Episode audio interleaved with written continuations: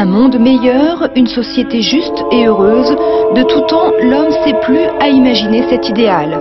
Un rêve, une chimère, non, plutôt une utopie. Et qu'est-ce que c'est qu'un utopiste Un utopiste perçoit les choses autrement. Il a une conviction intérieure que les autres n'ont pas. Je me suis trouvé une mission dans la vie, sauver le monde. Rien que ça. Le pouvoir produisant du bien. Un monde parfait. Soyez les bienvenus dans Utopia. Utopia, c'est une série d'émissions qui s'intéresse à nos contradictions. Nous autres humains, nous en sommes remplis dans notre quotidien. Ce podcast est produit en partenariat avec Future Brand, une agence de stratégie de marque et design. Et chez Future Brand, ils sont convaincus que les marques ont la capacité de changer notre vision du monde et ont non seulement la capacité, mais ont aussi le devoir de construire un futur positif. Rêver aujourd'hui les marques de demain, construire des utopies qui pourraient être notre réalité demain. C'est tout le cœur de leur travail et de ces émissions. La première des contradictions que nous allons euh, traiter est pour le moins saignante. Elle porte sur notre alimentation carnée.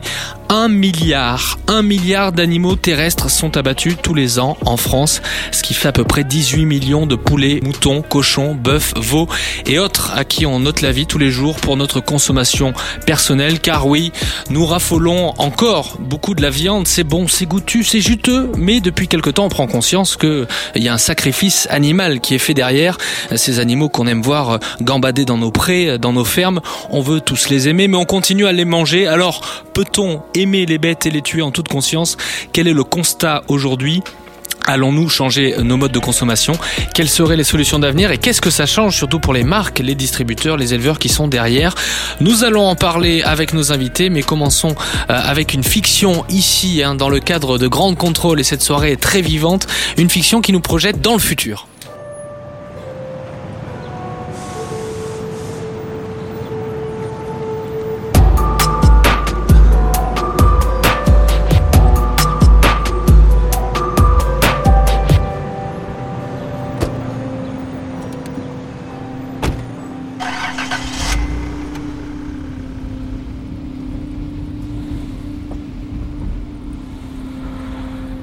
S'appelle comment Hervé.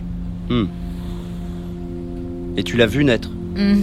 Disons que j'ai reçu des photos de sa mère, de son père, et j'avais des nouvelles de lui chaque semaine. C'est moi qui l'ai appelé Hervé. C'était la DDH. Tu penses qu'il va te reconnaître T'es con. Il a 9 mois. Oh, mais je lui ai envoyé des photos de moi. Faut du courage pour faire ce que tu fais. Franchement, moi, jamais. Bah, c'est juste avoir envie de vivre selon ses principes et aller jusqu'au bout. Ouais, si tu veux. Et puis t'en profiteras toi aussi. Je t'avoue que ça me rend quand même un peu mal à l'aise. Ben, moi, c'est de rentrer dans un supermarché qui me rend mal à l'aise. T'achètes des trucs, tu sais pas ce qu'il y a dedans.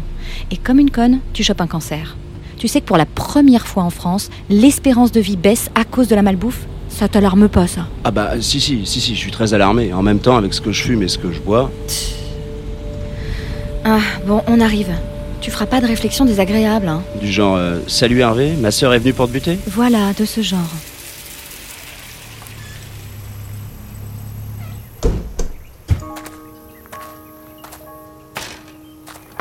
Hervé vous attend dans son enclos. Il doit piaffer d'impatience. Jean Il a bien tété, il s'est bien promené. Il est prêt. On n'est jamais vraiment prêt pour un truc comme ça. Jean, merde, tu m'as promis.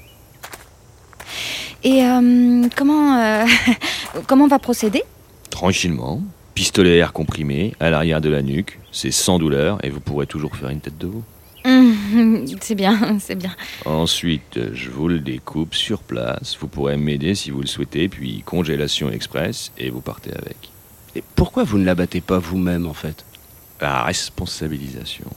Oui, c'est le programme, je te l'ai dit. On pousse jusqu'au bout le label qualité. Les citadins veulent de la viande traçable, équitable, bio, mais ne veulent pas s'impliquer. Moi, je connais Hervé, c'est mon veau. J'ai suivi jour après jour son alimentation sans OGM et sans antibiotiques. Et par l'appli, je connais même le nombre de pas qu'il faisait chaque jour. Alors, je laisserai pas un inconnu ou même Monsieur Simon finir le travail. Tu sais, Jean, quand les Indiens chassaient pour se nourrir et se vêtir, ils priaient pour remercier l'animal de son offrande. Eh bien, en 2000 ans de civilisation, on a perdu l'essentiel. Le respect de l'animal, de la nature, de la terre. Et arrête-moi parce que je pourrais continuer pendant des heures. Pistolet. Allez, allons voir Hervé. Et voilà. Notre petit Hervé. Bonjour mon mignon. Oh là là, où t'es mignon toi? Où t'es mignon toi? T'es- C'est touchant. Je vous conseille de pas croiser son regard, parce que c'est déchirant à regard de vous. Euh, trop tard. J'en étais sûr. Bon, sinon, vous vendez des légumes qu'on ne soit pas venu pour rien? Non, Jean, je dois le faire. Laisse-moi me reprendre et... euh, pff, Je refuse de céder à la mode du vegan. Je vais le buter, ce veau, et on aura à manger toute l'année. Ce n'est que de la viande. Que de la viande. Désolé, Hervé. Ah, posez l'arme à l'oreille du cou, là, là, juste là, voilà, c'est bien. Je vous le tiens, là, allez-y, là, appuyez. T'aurais dû l'appeler hamburger, ça commence par un H aussi. Ta gueule, j'emmerde Tu vois pas que je me concentre? Ouais, vous aidez pas beaucoup votre femme, monsieur. C'est ma sœur. Et je me souviens encore de la scène qu'elle m'avait faite quand j'avais écrasé une araignée. Tu n'as pas le droit de faire ça, ce sont de bonnes mères, les araignées. Et alors J'étais déjà sensible à la cause animale. Hmm. Si je le tue pas, euh, qu'est-ce que tu crois qui va se passer, hein? Il va continuer à gambader gentiment. Pardon. Non. Il sera tué de façon inhumaine. C'est ça que tu veux? Oh, moi je veux rien. T'avais besoin d'un chauffeur, c'est tout. Oui, j'avais besoin d'un chauffeur, mais t'adores le veau. Je l'aime bien, mais pas jusqu'à le tuer. Parce que les hommes sont lâches. Tu le feras pas. Ah, tu me connais mal. Alors tire. Tire Tirez, madame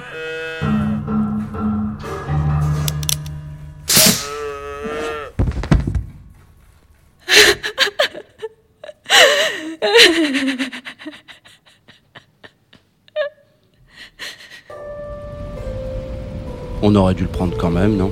Tu l'as payé, ce veau. Je ne veux plus jamais en entendre parler. Je te ferai une ratatouille en rentrant.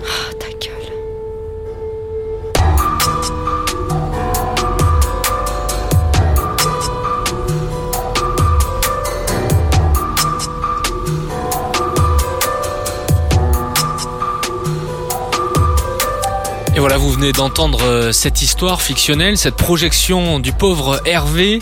Euh, c'est une fiction que nous a proposée Marc Gibaja, qui est euh, scénariste et réalisateur. Voici maintenant les invités que nous avons le plaisir d'accueillir. Jocelyne Porcher.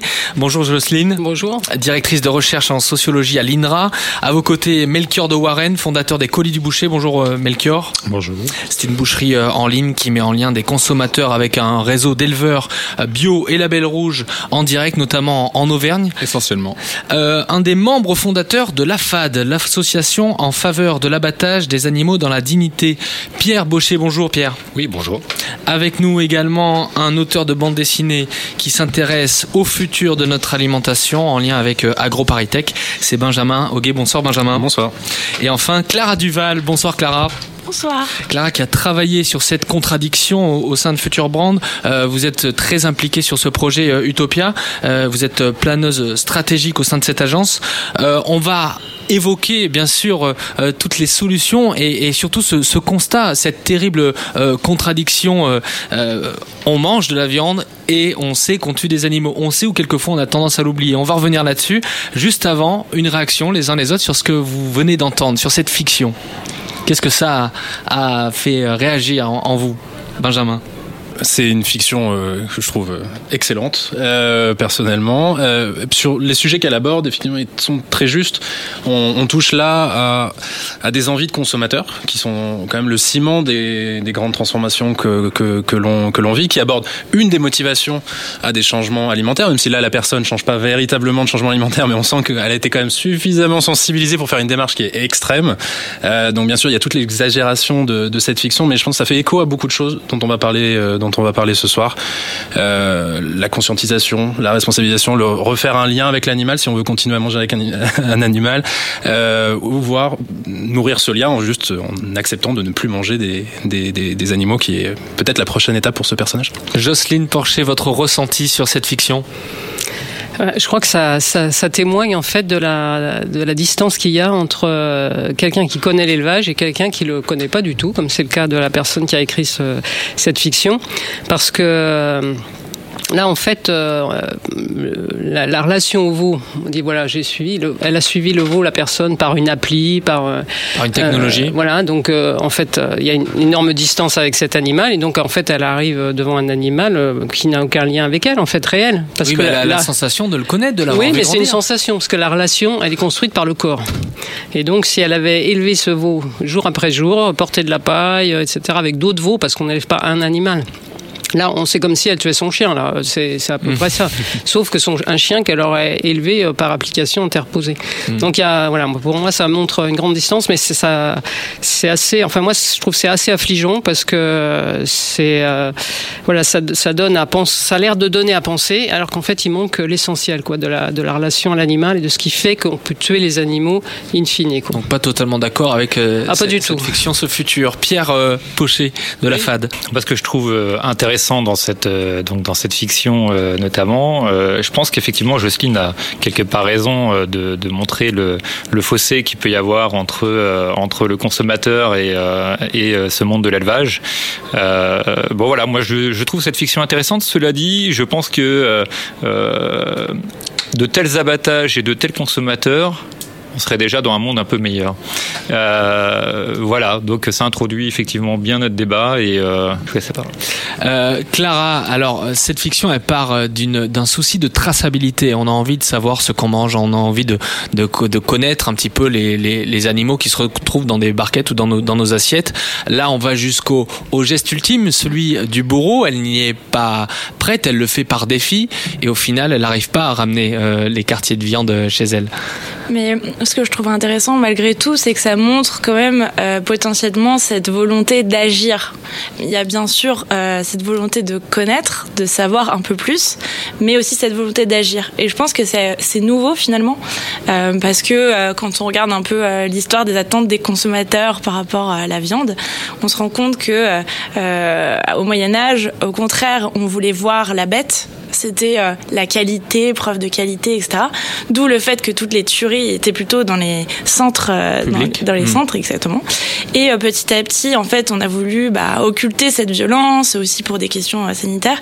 On a voulu en fait bah, se cacher de cette violence, d'où le fait que les abattoirs ont vachement sont partis beaucoup plus loin. Mmh. Je pense qu'aujourd'hui, les gens ont de plus en plus envie de savoir, et cette cette cette fiction, elle le montre, et d'agir, d'aller jusqu'au fait d'agir Melchior, de Warren, vous qui êtes dans les métiers de la boucherie et qui mettez en lien justement des consommateurs avec des, des éleveurs, est-ce que c'est un, un, scénario que vous pourriez, euh, qui serait envisageable? Euh, tout a été dit déjà, c'est parfait. Euh, c'est vrai que là, la fiction, c'est un point de vue d'urbain, euh, assez éloigné euh, de la campagne. Euh, c'est un abattage idéal. C'est vrai que aller abattre sa bête sur son lieu d'élevage, c'est moins de stress, moins de transport, un respect maximal de l'animal. Donc c'est sûr que ça, ça ressemble à, à, une façon idéale de, de, de, de faire. Je vous propose d'écouter euh, l'auteur de cette fiction. Il s'appelle Marc Gibaja. Il est réalisateur de cinéma. Il s'agit de parler effectivement de la responsabilité de nos autres consommateurs de viande face aux animaux. Et donc partir de cette femme qui a finalement adopté un veau, qui le connaît, c'est elle qui l'a baptisé, elle sait combien de pas il a fait, ce qu'il a mangé, et puis euh, voilà, et d'aller jusqu'au bout, jusqu'au bout de la démarche de cette traçabilité qui est de l'abattre elle-même et donc, euh, bah voilà, de voir. J'aime bien que le paysan lui dise surtout ne le regardez pas dans les yeux, parce qu'il est plein d'affection, plein d'amour, ce vous. Et donc aller abattre quelqu'un qu'on connaît. Et oui, parce que c'est quelqu'un, quelqu'un, qu'on connaît, est-ce qu'on va manger plus tard, est-ce qu'on est capable de faire ça? Je ne suis pas sûr. Et que si même par défi, elle arrive à le, tuer, ce qui est assez monstrueux, bah, elle n'arrivera jamais à le manger dans son assiette, cette euh, petite absurdité, euh, de pousser jusqu'au bout une envie euh, d'honnêteté finalement et de, responsabilité qui m'amusait. Voilà les mots de celui qui est, à l'origine de cette fiction. Jocelyne Porcher, je le rappelle, vous êtes directrice de recherche en sociologie à l'INRA. Vous avez écrit plusieurs ouvrages autour de notre relation aux animaux, à leur travail, à leur mort dans la dignité. Euh, notamment un ouvrage très important à découvrir là-dessus qui s'appelle Vivre avec les animaux, une utopie pour le 21e siècle, qui est publié aux éditions euh, La Découverte. Vous expliquez dans cet ouvrage en quoi notre rapport aux animaux est un indice en ce qui concerne notre degré de civilisation, c'est-à-dire que vous expliquez euh, la capacité des hommes à coexister entre eux dépend aussi de leur capacité à vivre avec euh, les animaux et surtout vous faites le, le, le distinguo entre élever et produire, qui sont deux verbes et deux structures complètement différentes. Expliquez-nous. Bah on s'éloigne un peu de, comment de, de, des ouvertures de la fiction, mais c'est effectivement le gros de mon travail, c'est d'avoir montré que euh, élever et produire les animaux c'était pas pareil, que l'élevage et les productions animales c'était différent, et resituer euh, ce qui arrive euh, à l'élevage aujourd'hui, bah, par exemple, cette, fiction qui est supposée donner à penser nos relations aux animaux, euh, la situer dans un fil historique euh, d'emprise. Euh, de nos relations de travail avec les animaux par le capitalisme et, et voilà la transformation du rapport à l'animal en un rapport uniquement utilitariste et de profit quoi ce qui est ce qui ce que sont les productions animales euh, voilà, on peut décrire l'industrialisation de l'élevage comme une espèce de grosse autoroute qui a, qui a, voilà, qui a tout emporté quasi sur son passage. En 150 ans, hein, globalement. En 150 ans, voilà, la, la, naissance de la zootechnie au milieu du 19e siècle, la conceptualisation de l'animal-machine, euh, et puis la, la, voilà, la théorisation des systèmes industriels qui ont pris corps effectivement euh, dans les années 50 après la guerre grâce aux antibiotiques notamment. Et, et donc voilà, ce, ce, grand bazar industriel où on est aujourd'hui, où les, les animaux sont traités comme des choses, des machines. Euh, et effectivement, enfin, ces systèmes industriels, je participe à les déconstruire depuis une vingtaine d'années. Donc c'est euh, voilà, c'est ignoble. Et ce que j'essaye de montrer, c'est que ça n'a rien à voir avec l'élevage. L'élevage, c'est un rapport de travail historique avec les animaux, 10 000 ans d'histoire, etc. C'est-à-dire que dès que l'homme s'est sédentarisé après euh, la préhistoire, on est au néolithique supérieur, il commence à s'installer et là, il va commencer à élever euh, bah oui. des, des, animaux. Il y a quoi? Il y a le, il y a les rennes à l'époque du Magdalénien, il y a les chevaux derrière.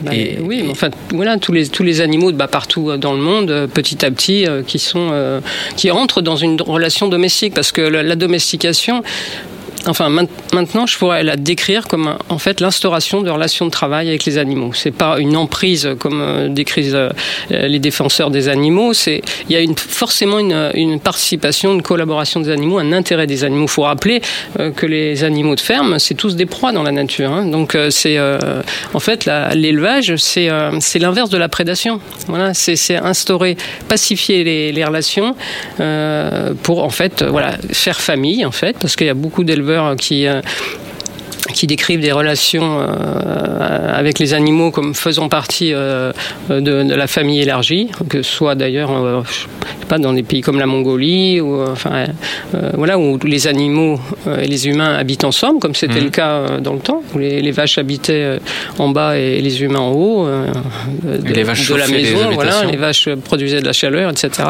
Enfin bref, voilà, c'est le gros de mon travail d'avoir insisté sur ces différences et du coup essayer de voilà, de sortir de la condamnation des systèmes industriels. Ok, on est d'accord, les systèmes industriels c'est ignoble, etc. Mais c'est pas l'élevage et l'élevage il a quand même été percuté par, par, par, par, par ces 150 ans d'idéologie de, de, de, productiviste. Mm. Et donc l'enjeu, c'est de le reconstruire euh, comme un bien collectif euh, avec les citoyens, avec les consommateurs, et donc de penser effectivement des alternatives avec les animaux et pas sans eux. Quoi. En impliquant tout le monde. En euh, impliquant tout le monde, voilà. Melchior de Warren, vous êtes l'un des fondateurs des colis du boucher. Euh, vous l'avez créé il y, a, il y a 9 ans, cette entreprise, une boucherie en ligne, c'est comme ça, qui met en lien euh, des consommateurs avec un réseau d'éleveurs en direct, des éleveurs, vous le disiez, principalement situés en, en Auvergne, au prix le plus juste pour les uns comme pour les autres avec une viande de qualité, des animaux tués dans le respect et euh, vos éleveurs sont tous récompensés par un label d'État qui est le label bio ou le label euh, rouge. On choisit à chaque fois en fait en fonction de sa commande, on choisit sa date de livraison, le contenu de son colis, euh, le label bio ou rouge et, et c'est à l'opposé de ce qui se fait aujourd'hui en, en termes d'élevage intensif. Vous dites qu'il faut revenir aux On est tous d'accord là-dessus. Qu'est-ce que vous voulez dire par là quand on parle de, de, de, des fondamentaux, c'est de l'élevage traditionnel qu'il faut arrêter la viande industrielle, c'est pas compliqué. 99% du porc en France est élevé dans 0,7 mètres carrés. La volaille, c'est pareil. C'est pas, c'est pas possible de faire ça. Donc la viande comme ça, faut pas la manger. Donc maintenant, il faut revenir à des modèles euh, familiaux, effectivement, où l'éleveur euh, a un, espace euh, suffisant à donner à ses bêtes pour qu'elles puissent vivre à, l'air libre et, revenir à, une méthode extensive d'élevage pour abolir ces, camps de concentration animale. Mais alors, peut-on aimer les bêtes et continuer à manger de la viande en sachant qu'on les tue pour qu'elles se retrouvent dans notre assiette? On peut pas comparer un, un animal de ferme avec un animal d'appartement on peut, on n'a pas le même amour avec sa vache qu'avec son chien. Euh, un éleveur adore ses bêtes. Quand un éleveur emmène sa, bête à l'abattoir, bah, il a un pincement, ça l'amuse pas. Mais c'est pas comme si on emmenait son chien à l'abattoir, parce que vous emmenez, un éleveur n'amènera pas son chien à l'abattoir. Donc euh, de là, euh, on peut pas. l'éleveur sait pertinemment que l'animal qu'il élève, il sera destiné à. Bien évidemment. Mm, mm. Et puis l'éleveur a grandi de, génération en génération dans un environnement qui, qui l'a habitué à ce mode de fonctionnement-là. Donc et on peut pas en tant qu'urbain euh, comparer et ressentir la même chose que l'éleveur ressent. Quoi. Pierre Pochet de, oui, vous voulez réagir, Pierre Pochet. Effectivement, je voulais, je voulais réagir. Alors, je, dirais euh, dans le sens de, Jocelyne et, de Melchior, effectivement que ces problèmes d'industrialisation, on va en reparler, je pense, euh, est, au cœur de, de la problématique. Mais euh, voilà, pour dire l'éleveur emmènerait pas son chien à l'abattoir. Certains éleveurs ne veulent plus non plus emmener leur bête à l'abattoir euh, parce que euh, voilà, ils sont aussi choqués que les consommateurs mmh. de ce qui s'y passe et et je voulais aussi rebondir sur bah, tous les tous les efforts que vous pouvez faire pour donner de la traçabilité. Et c'est très bien. Seulement aujourd'hui, euh, et c'est pourquoi aussi on a créé l'association, c'est que les consommateurs aujourd'hui n'ont aucun moyen de se garantir d'avoir des conditions d'abattage euh, euh, dignes de ce nom. Il n'y a aucun label, ni label rouge, ni bio, ni quoi que ce soit, qui garantit un meilleur abattage que, que ça. Tout porte sur l'élevage, mais il n'y a rien sur l'abattage. Tout porte sur l'élevage, sur l'abattage, il n'y a absolument rien. Un abattoir bio, qu'est-ce qu'il fait? Il va simplement cloisonner ses, chaînes d'abattage pour qu'il n'y ait pas de de, viande qui soit mélangée avec de la viande non bio. Voilà. Euh, en termes de bien-être, il y a zéro. Et, aujourd'hui, sur la partie bien-être animal, protection animale dans les abattoirs, il faut bien voir qu'on part de très très loin. C'est des sujets qui sont très récents. Après, si je puis me permettre, il y a, justement un désir, j'ai l'impression, même s'il ne faut pas être naïf, mais pas mal de marques, bah, notamment de s'engager vers justement cette question du bien-être animal. Je sais que par exemple, Casino vient de lancer un étiquetage euh, du bien-être animal, donc qui est vraiment sur le packaging même des produits. C'est encore euh, tout petit et, euh, c'est un premier pas. C'est un premier pas. Je dis hmm. pas du tout que c'est euh, qu'on y est, loin de là, mais euh, ça a été quand même pensé avec des associations et ça prouve en tout cas une volonté d'aller dans ce sens-là de la part de. Alors juste pour resituer, parce que Pierre, vous avez, vous êtes vice-président de la FAD. La FAD, c'est l'association en faveur de l'abattage des animaux dans la dignité que vous avez créée avec Caroline Brousseau. C'est une association qui a trois ans, qui a vu le jour en, en 2015, juste avant la diffusion de ces fameuses vidéos qui nous ont tous choqués sur les réseaux sociaux, notamment euh, vidéo de L214 qui montre euh, certains abattoirs, certaines pratiques dans les abattoirs. Euh, et vous avez pris une place importante dans la sensibilisation des consommateurs à ces enjeux, sur le, aussi le, fait de développer la traçabilité des produits, car aujourd'hui, vous l'avez dit, on n'a aucune info hein, sur le lieu, la méthode d'abattage en fait, au départ, juste pour resituer, on montrait du doigt, les premiers abattages qu'on montrait du doigt, c'était les méthodes spirituelles. Rituel, rituel, ouais, ouais. tout à fait. Alors bon, ce qu'il faut savoir, c'est que un, abattage rituel, euh, bon, dans tout abattage déjà, on saigne un animal. Bon, ça c'est c'est normal.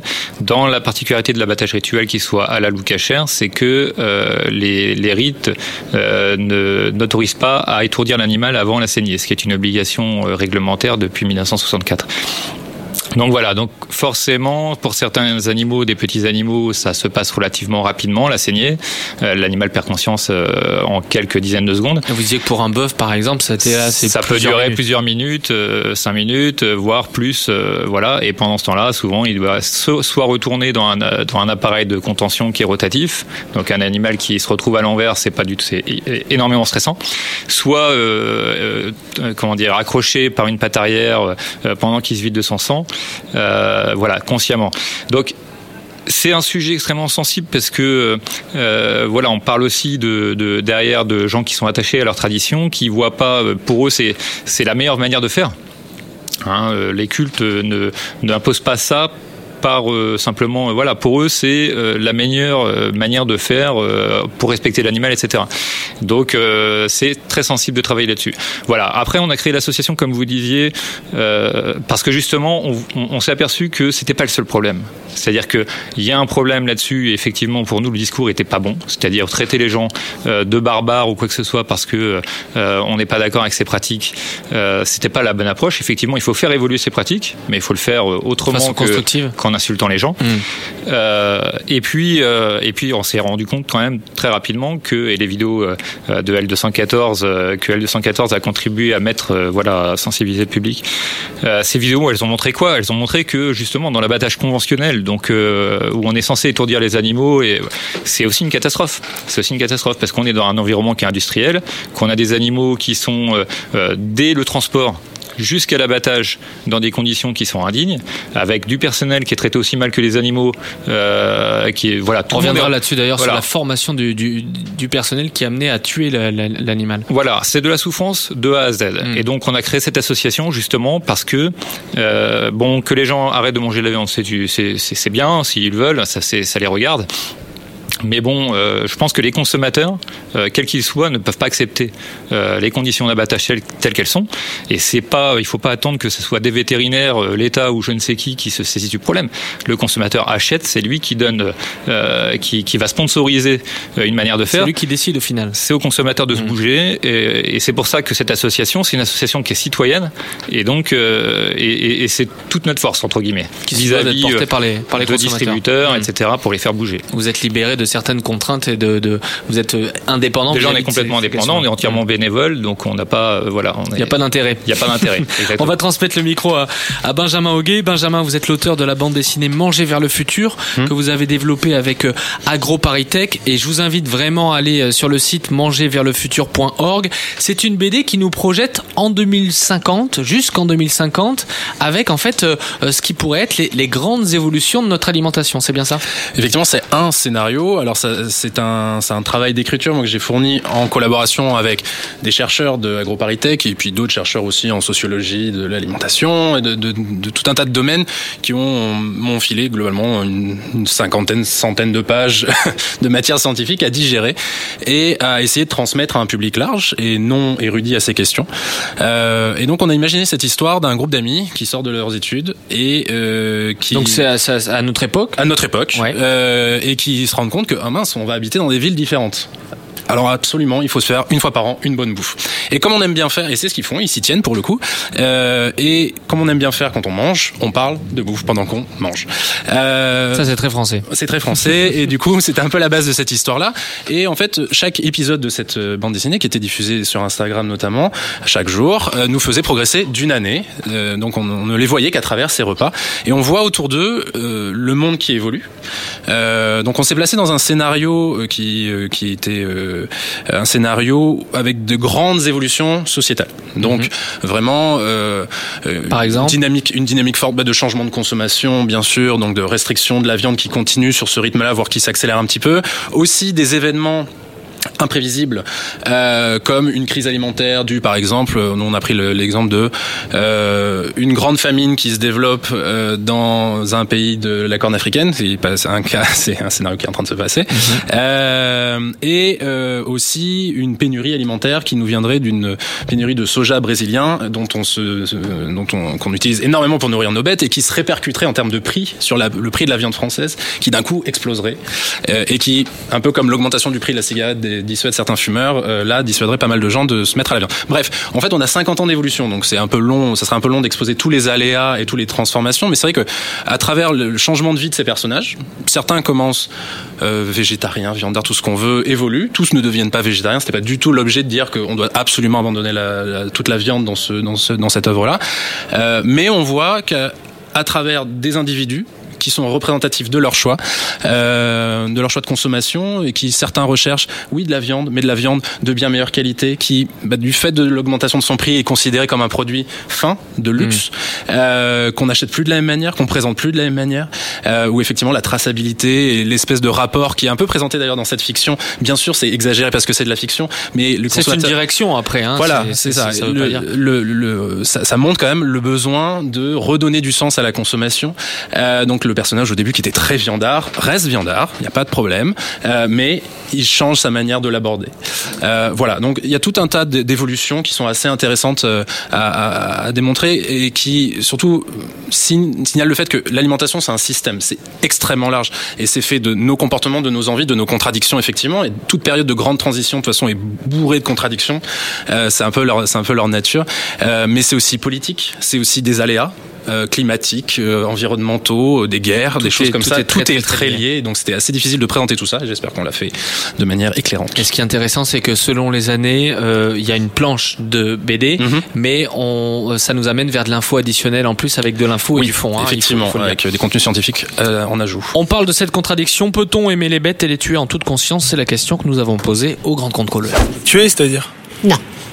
Ça me fait mal. Je ne le ferai jamais. Il y a des animaux qu'on peut tuer, et puis d'autres euh, comme euh, les animaux sauvages. Bonne question. Je ouais. pense qu'on peut euh, aimer les animaux et manger de la viande, comme le tigre mange une brebis.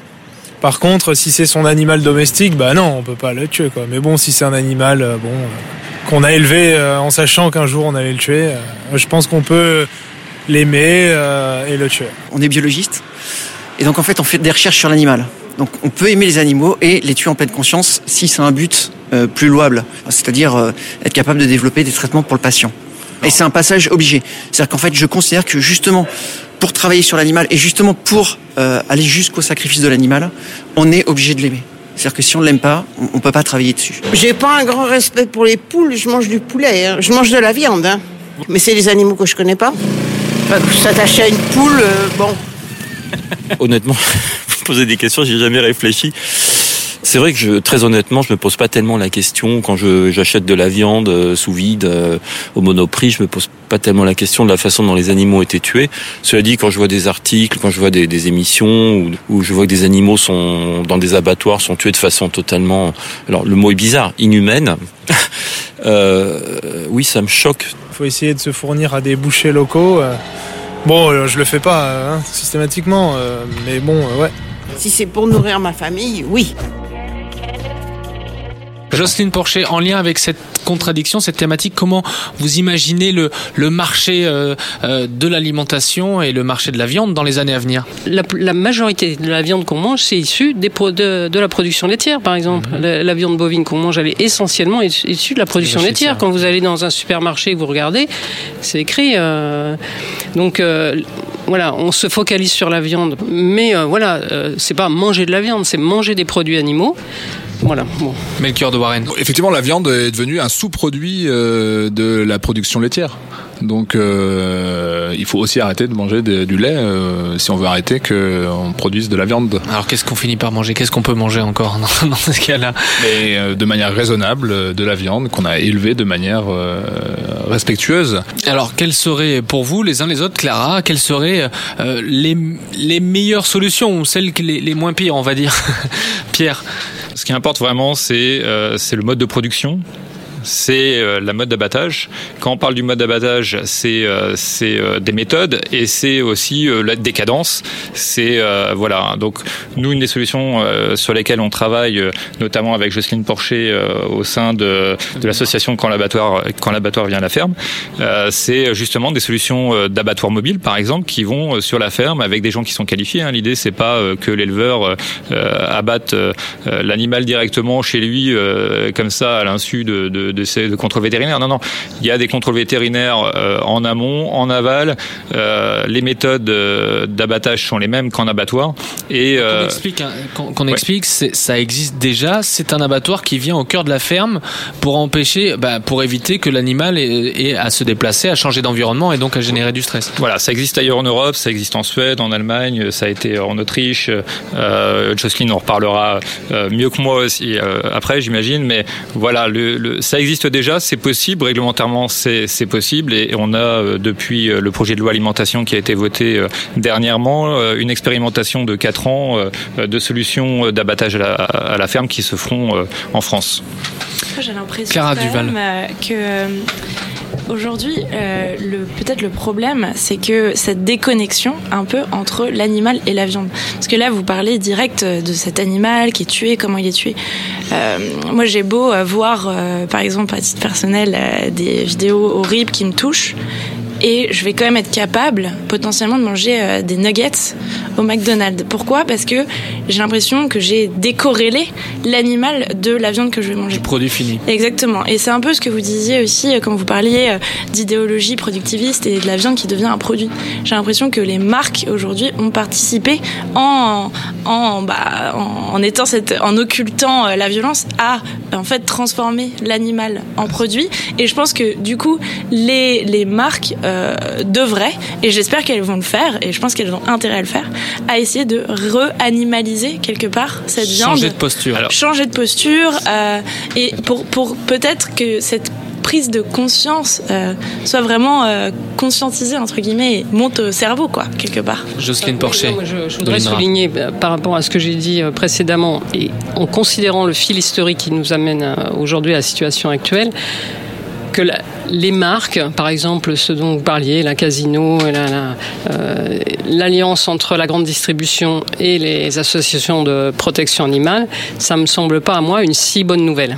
Voilà, parce qu'au contraire, ce que je pense, c'est qu'il faudrait refaire de l'élevage. Donc, redonner de l'autonomie aux éleveurs. Euh, alors que là, on reste dans ce qui s'est passé au 19e siècle, c'est-à-dire qu'il y a des gens qui ont dit aux paysans, voilà, tu dois faire comme ci, tu dois faire comme ça. Ils n'ont pas la main sur. Ils et, là, et là, c'est la même chose. C'est Casino, la grande distribution, qui va dire, va faire un cahier des charges pour dire aux éleveurs, vous faites comme ci, vous faites comme ça, avec telle telle race de poules productives, parce qu'il faut pas imaginer que la grande distribution, elle va euh, prendre le temps. Euh, de, de, de, voilà, derrière la grande distribution, il y a la recherche du profit, c'est tout, point barre. Mais donc la meilleure euh, solution quand vous parlez de revenir à, à, à, l'élevage euh, au véritable élevage, ça voudrait dire qu'on vend la viande en direct aux consommateurs Non, non déjà ça veut dire, ça veut dire euh, réinstaller des éleveurs, rompre avec les systèmes industriels qui s'annonce à la place des systèmes industriels, c'est la viande in vitro. Je pense qu'on a bien vu euh, dans les journaux récemment que euh, moi, ça fait une dizaine d'années que je travaille là-dessus, donc je, je pense qu'effectivement, c'est ce qui va se passer. Donc euh, voilà, la, les systèmes industriels vont être remplacés par la viande in vitro. Mais l'enjeu, c'est de préserver l'élevage, mais un élevage autonome, effectivement, avec des, milliers d'éleveurs sur le territoire qui produisent à l'échelon local, qui euh, sont capables aussi d'exporter, qui euh, et qui sont autonomes. Parce qu'un système d'élevage, c'est pas euh, c'est pas un cahier des charges. Hein. Voilà, c'est pas je rentre dans le bâtiment, j'allume la lumière à telle heure, je la ferme à telle heure. C'est un rapport, ce que je disais au tout début, un rapport aux animaux qui passe par le corps, qui passe par les émotions, par l'intelligence. parce que juste Pierre, tu, tu, dis que les éthologues ou les scientifiques découvrent que les animaux sont intelligents. ils n'ont pas découvert. Non, mais il faut se rappeler que ceux qui ont dit que les animaux n'étaient pas intelligents, ce sont les philosophes et les zootechniciens et les éthologues à l'époque. Euh, voilà. Donc en fait, ceux qui, voilà, ceux qui nous ont mis dans cette situation, qui redécouvrent d'un seul coup, oh, mais en fait, non, je me suis gouré, les animaux en fait sont pas si cons. Euh. Donc voilà. Pierre Pochet. Oui, alors je voulais juste réagir. Je pense qu'on peut pas non plus rompre avec l'industrie du jour au lendemain. On est, il faut être pragmatique à un moment donné et, euh, et on a des, des, phénomènes de, consommation. Alors il y, y, a un mode de consommation qu'il va falloir changer et je pense que nos associations, elles sont là pour ça aussi. Et les associations qui travaillent avec des, des grands groupes comme Casino, elles sont là pour sensibiliser consommateurs sur le fait de moins manger de viande, etc. Maintenant, euh, je pense qu'on ne peut pas non plus laisser les abattoirs dans la situation dans, laquelle ils sont. Et les distributeurs qui, effectivement, nous ont menés euh, dans cette situation aujourd'hui, euh, doivent répondre demain pas, pas dans 50 ans, doivent répondre demain à des, exigences pardon, de consommateurs, de traçabilité de bien-être animal. Et ça, effectivement, ça ne se fera pas sans les consommateurs. Maintenant, effectivement, euh, je, quand on dit remettre les éleveurs, je pense qu'il faut sauver le monde de l'élevage. Parce que les, éleveurs, les petits éleveurs euh, dont on parle aujourd'hui, non seulement c'est pas le modèle futur, mais c'est même plutôt un modèle passé. Et, et, alors, je dis ça oui et non, parce que on voit bien qu'ils s'en sortent souvent mieux que ceux qui sont productivistes mais il y a une transition à faire. Quand on parle de, de, de tendance, donc j'entends la traçabilité, ce besoin de traçabilité, de revenir à des méthodes d'élevage véritable. Il y a quand même la question du, prix euh, du produit euh, qui se pose. Aujourd'hui, par exemple, euh, je, sais que le prix d'une côte de bœuf chez vous, c'est 29 euros le kilo. C'est un prix juste. Ça peut paraître cher pour certaines personnes, mais on peut aussi se faire à l'idée que la viande deviendra chère dans les années à venir parce qu'il y a tout un travail derrière d'accompagnement, d'élevage avec un animal dès sa naissance jusqu'à sa mort. Il y a tout ce travail derrière qu'on voit pas. Mais euh, la, viande, la viande doit être chère. Elle était chère avant, l'industrialisation à outrance l'a rendue pas chère et c'est une aberration. Un rôti de porc euh, vendu dans, le commerce en supermarché à 6 euros le kilo, quand on achète sa baguette de pain chez le boulanger à 1,10 euro, 250 grammes, on n'en est pas loin. Et dans une baguette, c'est de la céréale, de, l'eau et, euh, et, un peu de sel. Donc c'est aberrant d'accepter de vendre un rôti de porc à 6 euros le kilo. Donc la viande doit être chère parce qu'on ne doit pas en consommer beaucoup. C'est un produit, d'exception. Moi, je travaille avec des éleveurs euh, en Auvergne qui font le port fermier d'Auvergne Label Rouge. Chaque port a 80 mètres carrés pour vivre en plein air. Donc effectivement, euh, c'est pas du tout les mêmes conditions d'élevage. On n'est pas sur le même produit. Bah oui, 16 euros le kilo, c'est un prix juste pour l'éleveur, pour l'animal, parce qu'il a vécu dans de bonnes conditions. Et le consommateur, il paye certes trois fois plus cher, mais qu'il en mange trois fois moins toute la chaîne sera, sera vertueuse. Mais est-ce que ça voudrait dire qu'en fonction de nos revenus et de nos moyens, on pourrait avoir dans les années à venir, je me projette, on, se projette en 2050, euh, une consommation et des produits de viande pour plusieurs étages, pour plusieurs porte-monnaies, avec euh, une qualité de viande qui va différer? Aujourd'hui, euh, dans mon activité avec les colis du boucher, je livre tout type de personnes. Ça va de la personne très aisée qui a un très bel hôtel particulier dans le 7e à Paris, jusqu'à la personne qui habite dans le 93, un, un appartement euh, très modeste, qui est toute seule, euh, âgée, handicapée. Les deux achètent le même rôti de porc à 16 euros le kilo. Hum, hum, hum. Il y, a, il y a, un choix derrière. Ouais. Benjamin Auguet, euh, qui, a travaillé sur cette bande dessinée euh, et qui nous projette dans la nourriture du, futur. Euh, qu'est-ce que, quel est votre ressenti et, quelles sont les tendances que vous avez pu observer avec cette, bande dessinée? Alors déjà, je vais pas, je vais pas capitaliser sur ce qui a déjà été dit sur l'élevage. Je pense que c'était parfaitement exposé et le corollaire de ça, et même c'est même pas un corollaire, c'est la conséquence immédiate, c'est la diminution progressive et continue de la consommation de viande, ce qui veut pas dire sa disparition mais si on veut aller vers plus de qualité, si on veut aller vers euh, réintégrer des éleveurs, si on veut aller, voilà, comme euh, Melchior vient de le dire, la viande sera chère et donc, mais le prix est quand même un facteur discriminant pour certaines personnes, même si, comme tu mentionnais, euh, il peut y avoir des gens de tout milieu, mais les gens feront aussi des choix et donc, statistiquement, on va, toujours aller vers cette baisse. Et du coup, ça interroge ça, nous force quelque part à, nous, réinterroger la valeur symbolique de la viande, la valeur émotionnelle de la viande et de l'alimentation en général, parce que finalement, un, une grande difficulté, c'est de dépasser la contrainte plaisir. C'est-à-dire, ah oui, mais moi je vais pas arrêter la viande ou réduire ma viande, la viande c'est le plaisir. Et du coup, si on veut aussi proposer des solutions, il va falloir concomitamment à tout ce qui a déjà été exposé et plein d'autres solutions d'ailleurs qu'on n'a pas forcément encore eu le temps d'aborder parce que c'est un système complexe, il faut aussi arriver à légèrement transférer la place du plaisir. La place du plaisir, c'est pas manger de la viande tous les jours, c'est parfois manger de la meilleure viande une fois par semaine. Et la place du plaisir aussi, c'est d'arriver à concevoir des plats qui sont pas conçus autour de l'animal avec un accompagnement. Hmm. Et du coup, ça nécessite une redéfinition de euh, ben de, de, de l'offre qui peut venir de la grande distribution, mais de aussi du positionnement donc des éleveurs, comme on a vu, et globalement de toute la société surtout une société comme la nôtre qui est si fortement imprégnée de l'art culinaire dans toute sa diversité, de, bah aussi de, de, continuer à développer, parce que c'est déjà quelque chose qui se fait.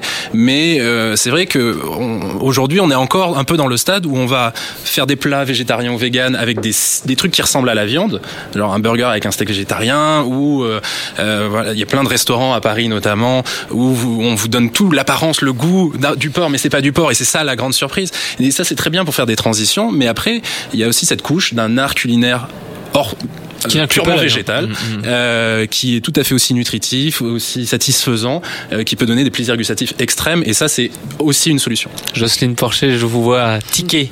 Non, mais je voudrais, je voudrais redire, parce qu'on reparle de la viande, que, que, que voilà, manger moins de viande, mais à ce moment-là, on mange moins de fromage, on mange moins d'œufs, on mange moins de fromage. Il faut à ce moment-là aussi manger moins de fromage. Je veux moi, je connais plein de végétariens qui se gavent de fromage.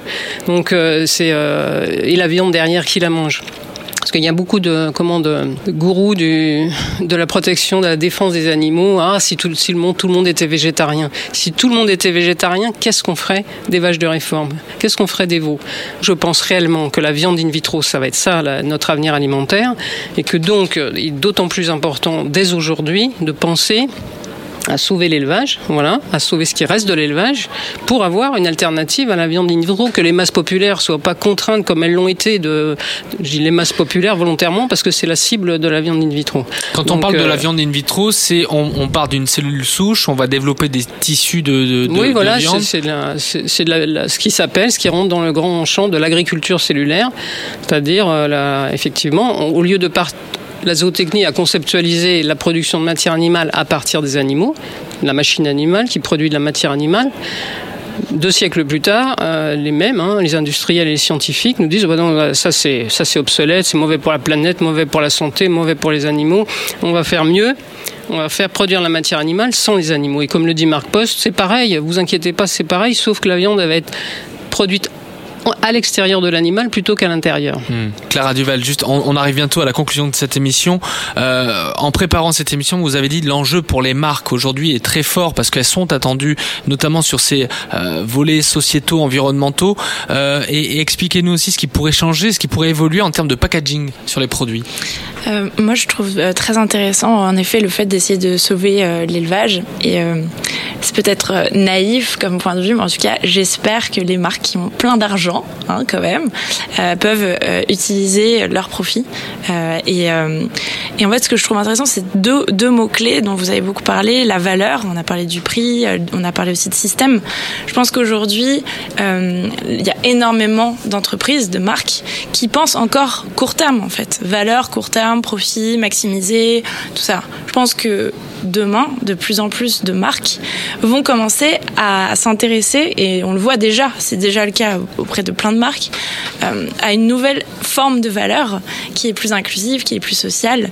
Je pense que les gens, euh, la société aujourd'hui attend des marques qu'elles aient un impact, bien sûr qu'elles donnent des produits de qualité, etc., mais qu'elles aillent au-delà de ce rôle-là, euh, qu'elles aient un, un impact sur la société, sur l'environnement. Ça suffit plus en fait de juste faire un bon produit. On attend plus et J'entendais une phrase qui était euh, on va pas attendre que l'État se, se bouge. Mhm. En fait, quelque part aujourd'hui, enfin, on a des études qui montrent que euh, les gens euh, pensent que les marques peuvent plus faire bouger la société que l'État. Parce que les marques sont peut-être plus à l'écoute de leurs désirs pour euh, mieux pouvoir les attirer. Donc bien sûr, c'est intéressé. Mais il y a quand même euh, cette, euh, cette euh, volonté euh, à travers les marques de pouvoir euh, aussi faire bouger les lignes, euh, agir Avoir à un travers... impact réel. Exactement, avoir un impact réel, euh, pouvoir euh, agir finalement. Et, et je, j'espère en tout cas que euh, les marques euh, vont de plus en plus avoir elles aussi cette prise de conscience quelque part, euh, que leur futur se trouve dans cette nouvelle forme de valeur sociale.